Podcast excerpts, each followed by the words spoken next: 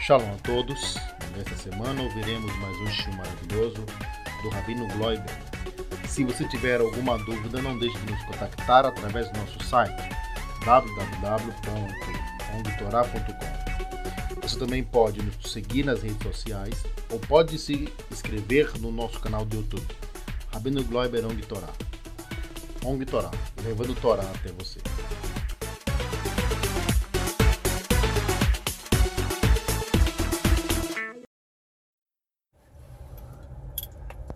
Shalom Abraha. Eu me lembro que uma vez eu estava no Rebbe, no Rebbe de Lubavitch, e entrei na fila errada, como, como muitas vezes já me aconteceu, não, não foi só nessa ocasião.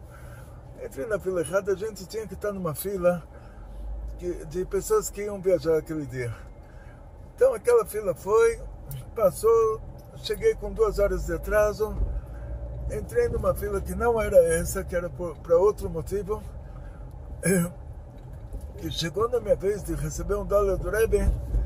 O, o, o Rebbe deu um dólar para sua filha, um dólar para sua outra filha, e mais um dólar ele falou sucesso nas viagens. Eu fiquei assim espantado, porque ninguém me conhecia lá. A fila que eu estava não era de pessoas que da minha cidade, lá, lá de Israel. E Bichlal, assim, era uma fila enorme e ninguém absolutamente tinha como passar para o Rebbe esses detalhes, que eu estava na época com duas filhas. Então eu vi uma revelação de Ruach HaKodesh verdadeira, só que a terceira brachá, eu tô, tô começando a entender ela agora. Sucesso nas viagens. Essa eu falei, agora é, alguma coisa está me esperando que tem a ver com essas viagens. E aí depois disso eu tive que mudar para Cisjordânia, tinha que viajar sempre, levei, me metralharam meu carro, me tacaram bombas caseiras, graças a Deus nunca conseguiram me matar. Voltei para o Brasil também, fui rabino de Taubaté, tinha que viajar sempre. Aí eu pensei que quando terminou a comunidade de Taubaté, eu falei, agora, graças a Deus, 60 anos de aposentadoria, mas uh, lá de cima eu tenho que continuar viajando. Até uh, o Rebbe me deu essa brachá, então acho que agora o negócio das viagens são as nossas aulas, que a gente não tem outro horário a não ser entre uma aula e outra, a não ser no meio das viagens. Nossa Paraxá nos conta sobre a nuvem que determinava as viagens do povo de Israel. Na Torá eh, aparecem vários versículos sobre, sobre essas nuvens milagrosas. Elas não eram nuvens materiais, não eram nuvens, elas eram chamadas de nuvens, mas elas eram revelações divinas, assim, de um, de um nível que a gente chama isso de Ormaki Farsobev, de um nível acima, é, o, o, mais, mais alto possível, acima de cima. Então, essa, essa revelação da Or Sobev, da Or Makif, da, da luz envolvente, que é um, um nível de revelação divina mais maior possível, ela se, se ela acontecia por meio dessas nuvens. Dizem nossos sábios que eram sete nuvens. E tinham quatro nuvens que faziam como uma, uma sucá em volta do nosso povo. Como está escrito no versículo em hebraico, Ben Sukkot, Shavtet Ben Israel.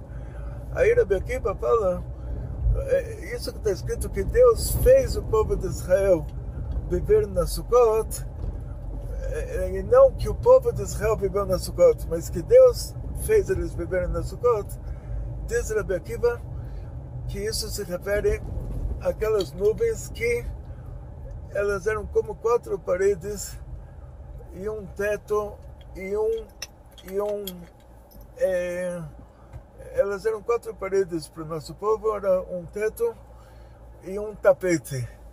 Ou seja, é, é, ao todo eram sete nuvens. Uma nuvem, essa nuvem que mostrava o caminho para o povo de Israel, ela ia três dias para frente do nosso povo.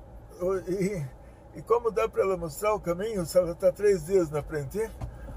Aconteceu um milagre surreal, sobrenatural em todos os aspectos. Essa nuvem simplesmente ela pavimentava uma estrada na nossa frente, onde tinha uma montanha, essa montanha baixava, onde tinha um buraco, o buraco subia. Ela fazia uma estrada, um milagre sobrenatural. A gente fala da abertura do Mar Vermelho. É, é, esses milagres é, das nuvens, eles, eles deixam a gente assim, até pensando, pô, onde, onde, foi, onde o milagre foi maior.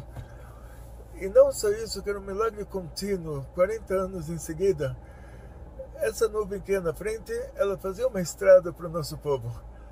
Então ela separava montanhas, fazia subir vales, baixava cordilheiras, é, pavimentava o solo na nossa frente. Quer dizer que o povo de Israel, 40 anos no deserto, eles andaram, andaram somente no reto. Não tinha que subir, não tinha que descer. Não só isso, é, por dentro uma dessas nuvens era um tapete aos nossos pés. Por isso está escrito que nunca ninguém teve um problema de andar o dia inteiro se, e todo mundo andava descalço. Então você imagina crianças descalças é, andando um dia inteiro, é um absurdo. E é, novamente um milagre.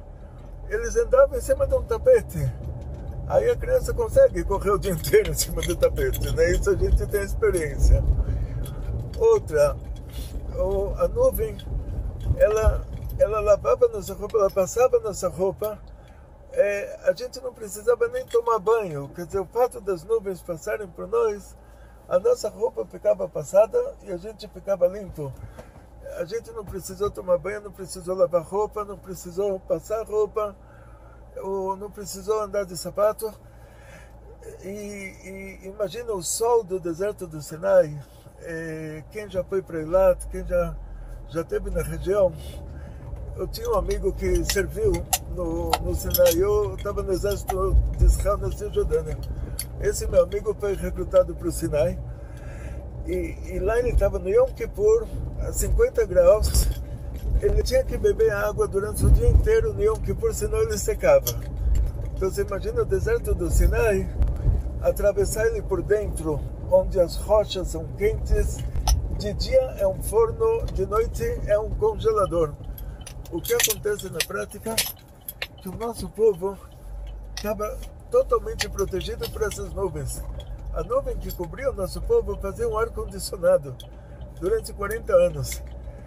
A, a nuvem que estava no chão era um tapete que nos acompanhava a, as nuvens que, que nos cercavam, elas passavam nossa roupa, a gente não precisava tomar banho. Então você imagina essa situação. É, é um milagre verdadeiro. É um milagre, quer dizer, coloca milagre nesse. Falar que um milagre verdadeiro está diminuindo o, o, o tamanho do milagre. Então, na prática, a, a nossa paraxá conta, então, como eu falei, são sete versículos de tipos, de categorias diferentes que nossos sábios deduziram que tinham sete nuvens, cada uma tinha um aspecto diferente. Então, como a gente sabe, tem na, nas Firot, tem geralmente sete aspectos que são Chesed, Geburat, Feret, Netzach, Hod, Sod, Malchut. A gente não vai entrar nos detalhes agora. O detalhe que a gente vai entrar é que a nossa Parashá nos conta que quando a nuvem andava, o povo viajava. Quando a nuvem parava, o povo parava. E essa história lá não termina mais. Tipo, é uma história que conta que de vez em quando a nuvem parava um dia, de vez em quando dois dias, de vez em quando. É, é ou seja, assim, é, é muito detalhe é, só para contar que o povo andava quando a nuvem andava, o povo parava quando a nuvem parava. Então, por trás disso, tem histórias muito, muito interessantes. E o que a gente vai estudar na nossa aula de hoje, na nossa aula itinerante, não só eu que estou aqui viajando de uma aula para outra, mas vocês também, na hora que vocês ouvem a minha aula, eu quero que vocês ouçam ela, coloca o telefone no bolso, com a tela para o lado de fora, e quando você está lavando louça, quando você está passando roupa, quando você está é, fazendo qualquer coisa, aí você ouve a minha aula, porque a gente não tem muito visual também, né? é mais é mais a aula mesmo, é mais o que você ouve do que o que você vê. Se quiser ver o Rio Tietê que a gente está passando em cima agora, Rio Tietê, ponto turístico de São Paulo. Quem, que, quem já viu alguma vez o Rio Tietê? E, em outras palavras, vamos voltar ao nosso assunto principal, que é a nuvem.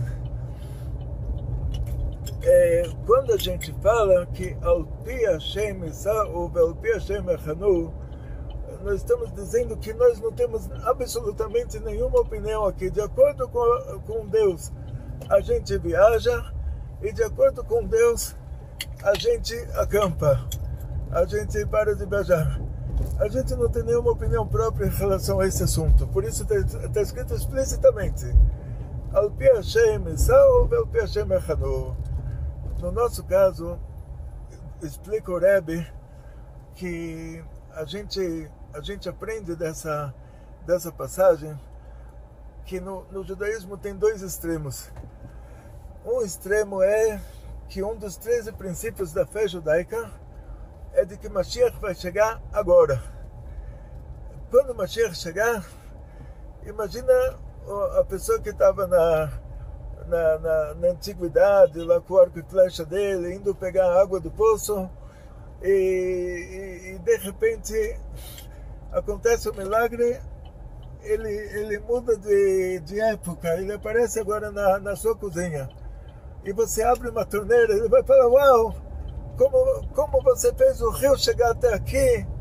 E, e ele vai ver as maravilhas de tudo que você tem na cozinha, seus pratos, seus garfos, sua torneira, você consegue esquentar água sem acender fogo e, e, o liquidificador e tudo isso, a pessoa vai ter um surto. Vai falar, ai, o que, que vale agora o meu moinho de pedra? O que, que ele vale agora? Por quanto eu vou vender ele agora? O que, que vale o meu arco e flecha? O que, que vale... O que, que vale tudo que ele tem? A verdade é que quando o Mashiach chegar, a gente não vai de um dia para o outro chegar a essa situação mas cada dia vai melhorar um pouquinho para a gente não ter um infarto assim de, eh, eh, de ter uma mudança brusca, mas em pouco tempo, da mesma maneira que tem gente que ainda tem em casa aquele telefone com aquele círculo com buraquinhos, com os números, você tinha que colocar o telefone na tomada e tinha que virar o círculo. E a, o, o, o fone de ouvido com o alto-falante estava numa Tipo, assim, aqueles telefones antigos, todo mundo ainda se lembra. Tem gente que ainda tem esse telefone em casa. É, hoje em dia, uma criança que compra um celular, desses celularzinhos que ele coloca no bolsinho, e, e, e você fala para ele, olha, uma vez, há muito tempo atrás, digo há 50 anos atrás, ninguém sonhou que ia ter um celular desses. Tinha o desenho dos Flintstones que a pessoa tinha um celular no desenho, todo mundo falava, olha que criatividade, que imaginação. Ele, ele colocou lá um quadradinho, ele conseguia ver a foto do outro, a figura do outro falando, era uma, era uma imaginação fértil, assim, uma coisa inacreditável. E isso era uma realidade. Ou seja, eh, vamos, assim, entre nós, deixar as coisas bem claras que o mundo nos últimos 50 anos mudou tanto. Tudo que a gente tinha antes já não vale mais nada. Tudo está novo. A gente compra um telefone hoje, sabendo que no ano que vem ele já vai estar ultrapassado. E isso em relação a tudo. Então, quando o Mashiach chegar, vai ser infinitamente mais essa diferença. Então, por um lado, a gente tem que saber que o Mashiach pode chegar agora. Então, vou trabalhar para quê? Vou me planejar para quê? Vou comprar casa para quê? Vou, vou investir para quê? Por outro lado, está escrito no Bereshit que Deus falou para o homem, com o soro da sua face você vai comer pão. E a intenção lá não é que você tem que pegar um pãozinho, passar no soro da testa e depois comer. Não é essa a intenção. A Torá tem muitas linguagens figuradas. A intenção lá é que você tem que se esforçar, tem que trabalhar para ter o seu salário para pagar suas contas. Isso é uma mitzvah da Torá também. Então, uma mitzvah da Torá é você esperar a cada instante que o Mashiach vai chegar. Outra mitzvah da Torá é que você tem que trabalhar, você tem que investir, você tem que se, se programar, você tem que construir. E, essa, e aqui tem dois extremos, dois opostos. E isso a gente vai ver no caso do Mishkan. Quando a nuvem parava, a nuvem é o lado espiritual da coisa. Quando a nuvem parava, a gente montava o Mishkan como se a gente fosse ficar lá 50 anos. Pode ser que de vez em quando a nuvem andava no outro dia. A gente desmontava tudo. Pode ser que a nuvem ficava lá uns dias, pode ser que a nuvem ficava lá uns anos. Então, assim é a nossa vida. A gente tem que se programar dessa maneira. Se trabalhar como se a gente fosse ficar aqui 50 anos, investir como se a gente fosse ficar aqui 50 anos, é, fazer a nossa vida totalmente normal, se planejar totalmente normal. E junto com isso, saber que a cada instante pode ter a Geulah. Que a cada instante Mashiach pode chegar e tudo que a gente investiu não vale nada. Mas as duas coisas são obrigatórias. É obrigado a gente investir no futuro, você ter, ter a sua estrutura, montar a sua estrutura, planejar a sua estrutura, investir na sua estrutura, sabendo que na hora da guiar a sua estrutura, você fala, ai, imagina o, o índio lá no Vale do Xingu, que ele montou uma oca de palha tão grande, tão bonita, ele se esforçou tanto e de repente chega lá a, a, aterriza um avião jumbo, fala para ele, sobe, agora você vai mudar para Miami. Aí, imagina, imagina o susto. Imagina, ele vai falar agora, uau, toda essa palha que eu juntei, toda essa oca tão grande, ai, ai, ai, que dor no coração. Deixar tudo aqui no Vale do Xingu, ter que mudar para Miami, uma casa com piscina. Ai, então assim vai ser quando vai ter Geulah. Quer dizer, por um lado, a gente tem que investir, a gente tem que continuar montando a nossa estrutura, como se a gente fosse viver aqui a vida inteira, mas junto com isso, tirando a legitimidade dessa montagem de estrutura, sabendo que a cada instante, mas a cada instante mesmo, pode ter a Geulah. Isso é o que a gente aprende com a nuvem. De vez em quando a nuvem fica lá um dia, de vez em quando ela fica um mês, de vez em quando ela fica vários anos, mas a gente sabe que um dia ela vai andar. E nesse dia que ela andar, a gente desmonta todo o nosso Mishkan, a gente desmonta tudo e vai atrás dela. Então, a gente tem que ter muita fé, tem que viver a vida normal, sabendo que a cada dia Mashiach está para chegar. E aí a gente vai ter uma vida boa de verdade. Então, em primeiro lugar, queria novamente agradecer a, a nossa voluntária, a Tabata, na Itália, com o seu marido Rogério, que ficaram responsáveis pelo nosso canal do YouTube. Estão fazendo hashtags e hashtags. Imagina se eu fosse responsável pelo canal, eu não, eu não sei nem o que é um hashtag e, e os títulos e e tudo que precisa lá. Então, novamente, muito obrigado para a Tabata, para o Rogério, muito obrigado para todos vocês que se inscreveram no nosso canal no YouTube.